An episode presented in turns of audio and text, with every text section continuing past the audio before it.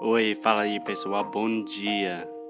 Você está escutando O inglês no inglês no no rádio. I am your host, Foster Hodge.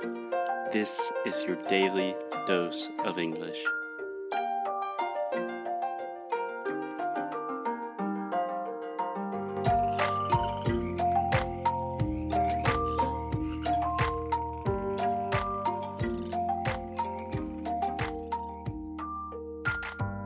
Hello, Hey Alexia, how are you? I'm fine. What about you, Foster? I'm doing wonderfully. Wonderfully. Wonderfully. I like this word. I like that word too. Um, cool. So, Alexia, in the last episode, we talked about phrasal verbs. Just a Yes. very quick review. Can you explain to our listeners what, more or less, what phrasal verbs are? Phrasal verbs are expressions that we use on our daily basis. Yeah, you can say on a daily basis. But what are they composed of? They're composed of They are composed of a verb and a preposition. right. Perfect. So, phrasal verbs are just phrases, expressions that use a verb and one or more prepositions, and normally the real meaning does not match with the direct translation. Right? Yes. Cool. So today we're going to take a look at some of the most common examples of phrasal verbs with the verb to get. Okay. So I know to get is the source of a lot of frustration for a lot of English learners because we use it with everything, right? So get out of here. Get up. Come on. Get up. Um, bad example. But for me, get is a lot like the verb ficar in Portuguese, right? My students complain a lot. You know, you can use get with everything, but you No, can use I think ficar that- with everything. Get is more like pegar. Yeah, that's another great example of a very versatile verb that you can use for anything. Yeah. Yeah. Could you get this for me? Exactly. Yeah. So you can use get with everything, and most of the time it's related to phrasal verbs. Mm hmm. So, Alexia, can you think of some examples of phrasal verbs with the verb to get? I couldn't get away with that situation. Interesting. So, the phrasal verb you're using here is to get away with. Mm-hmm. I'm not sure if that's exactly what you want to say. What do you mean by I couldn't get away with that situation? Me livrar daquela situação. Escapar. Okay, so in this case, you would say get away from, and I think it might be more common to say get out of another Okay. phrasal verb. But is it wrong to get away uh, from? You said first get away with. Yeah, I know that it's wrong Okay, now. so we have three phrases. Let's break it down. Let's do this. English 101 phrasal verbs. Get away from is you were trying to escape from a situation, Okay. right? Same thing, get out of is to escape from a situation. So, a lot of times, if you have a commitment or a meeting that you have to go to, you say, ah, I really want to get out of this meeting, but I can't. I couldn't get out of it. Right. Uh-huh. Does that make sense? Yes. Okay. Then we have the phrase to get away with. So, this is entirely different. If you get away with something, Is that you are running away? Kind of. Kind of. Let me ask you a question. Have you watched the TV series How to Get Away with Murder? Yes, just the first season, which is really good. Nice. So, what do you understand with the phrase how to get away with murder? Como escapar do crime, né? Do, da, da- da, do assassinato. Sim, mas é como você vai fazer o assassinato, como você vai matar alguém sem os, Ser descoberto. é, então, sem os como- castigos. É, então, é isso. Exactly. So to get away with something means that you are escaping from a situation without paying the consequences. Okay. So I couldn't get away with that situation. Mm, Y- Yeah, you could say that. Normally, with this phrase, you will give it a little context, um, and normally it's a very negative thing. Yeah, because tarara tarara tarara. Right. So a lot of times we say when we're talking about, for example, with politicians, um, like I can't believe he's getting away with this. You know, he's getting away with taking our tax money Uh huh. without paying the consequences Okay. with impunity. So when you get away with something, you're escaping with no one knowing, right?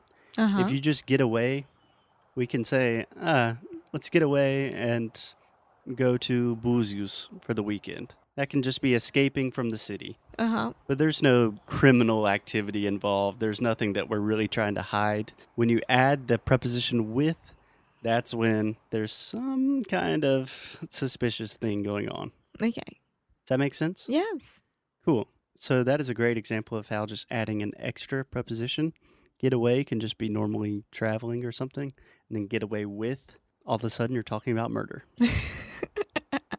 So be careful. Be careful. Any other examples of to get, phrasal verbs with to get? Um. So get up. To get up. Perfect. Can I am getting up really late during this week. that is true. Alexia has been sleeping in or getting up late. Same thing. Do you know know the difference between to get up and to wake up? To wake up is when you literally open your eyes and you wake up, and but you, you didn't move yourself away from the bed. Right. Exactly. And to get up, it's the, the real thing. You get up and It's you the have real thing. breakfast and everything else. Yeah. Um, so that is what we learn in school. But honestly, I use them more or less interchangeably. Yeah, What time did you wake up today? What time did you get up? Same thing. I'm I'm trying to think. Yeah, I only was oh, use with you. What time did you get up? I Yeah. think. Cool. Can you think of other phrases with to get? Motorcycle.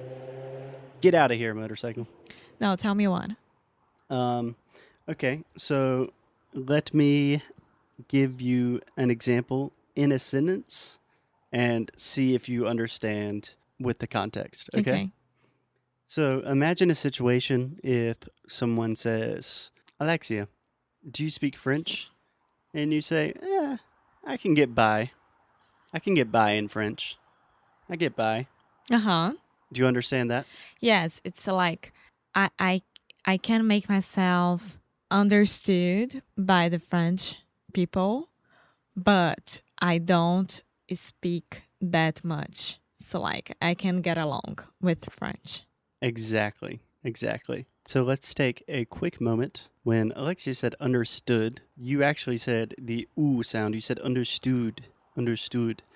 And we can replay the audio and make sure that we're noticing the difference between understood, which is the other U sound. You can learn about it in sound school, and the ooh, ooh, like in blue. So you have the ooh and the uh, uh, right? Uh huh. So try saying understood one more time. Understood. Good, Good. look, Look. book, Book. push, Push. put. Put. Perfect. So you can get by in French. How would you translate that into Portuguese? Um. Consigo me virar. Yeah, that's the way I translate is eu me viro. Me viro. Yeah. Consigo me virar muito bem. Yeah. Yeah. Foster, do you speak Spanish? I get by. You know, I'm saying eh, nowadays my Spanish isn't perfect, but yeah, I can talk to everyone. I can express myself. I can get by. Isn't it um song from Beatles? Ah, na, na, na, Mm. la, la, I all get my by friends. with a little help Yes. from my friends. See? Right. Exactly. I get So, by with a little Yeah, help maybe from that's a my little friends. different, but definitely the eh, the same sentiment. It, eh, yeah, yeah, eu consigo me virar com a ajuda Com dos meus as- amigos. ajudinha, os Aham. meus amiguinhos. I can buy with a little help. I get by. Eu sempre cantei errado. that is a great great example. Um, okay, so we have to get away with, get away, get up, to get by. Okay, Alexia, so this is a good one. First, we have to get back. So I could say, "What time did you get back last night?" Uhum. What do you understand? A que horas que você chegou em casa ontem? Exactly. So to get back can be to return to a location, Yes. right? But this is a great example to illustrate the craziness of phrasal verbs. If I say get back at someone or something, if I say, "Ugh, I really want to get back at him, Or I'll get back to you at five o'clock. Okay, so two different phrasal verbs to get back at and to get back to. Yes. So, to get back just means to return to a location. To get back to means you will talk to someone when you have free time or more information, something like that. Uh huh. Right? Pretty easy. On the phone, I always say, "Eh, I'll get back to you later. Like, I'll call you later when I have free time. Right? hmm But to get back at, do you know this one? To get back at five o'clock. No.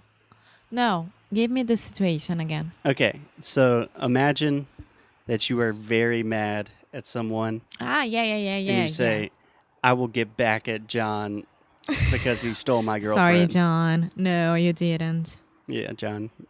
John can't steal my girlfriend. what do you understand with that example? um, that you are really mad with someone and you are waiting for a revenge. Exactly. You are seeking. You are looking for revenge, Yeah. vengeance, right? So if you say, "I'm going to get back at the government," means I'm going to get justice from all of the bad things happening in this system or Okay. something. So a great example with get back simply can just be to return to get back to is to communicate later with someone and to get back at is to take revenge, Mm-hmm. right? So small changes in prepositions can mean big changes in A whole expression. different world. Exactly. Any more with get? I can't think about it. Okay, I'm thinking of one slightly not dirty example, but I don't know why I'm always trying to make this podcast I have more no vulgar. idea. I have no idea why. Do you understand? Do you understand what I was saying? If I say get it on, Huh?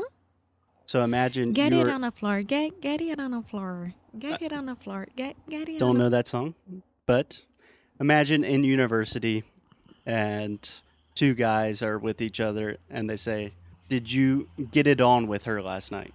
The... Okay. So did you make up? Make up, No.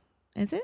make out. Yeah, make up. more phrasal verbs to make that will be another another episode to make up is to to make peace with somebody right Mm-hmm. to resolve a situation to make out is to kiss someone passionately more than just a little kiss and to get it on with someone you are signifying that there was some sort of sexual activity First base, second base, third base. get it on could be all the way home Okay. home run That's So- horrible.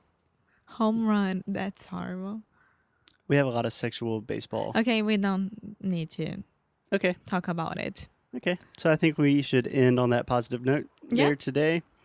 The phrasal verbs with to get are wide ranging, everywhere from s- talking about very simple things all the way to having sexual encounters. Anything else? Nope. We are fine. All right. We are going to get out of here. Bigua. And we are getting back on you later. We will get back to you later. To you later. Pela amor de Deus, amor. Ah, it's too much information. I'm sorry. You did great. Yeah, thank you. See you next time. Okay, Ciao, ciao. bye.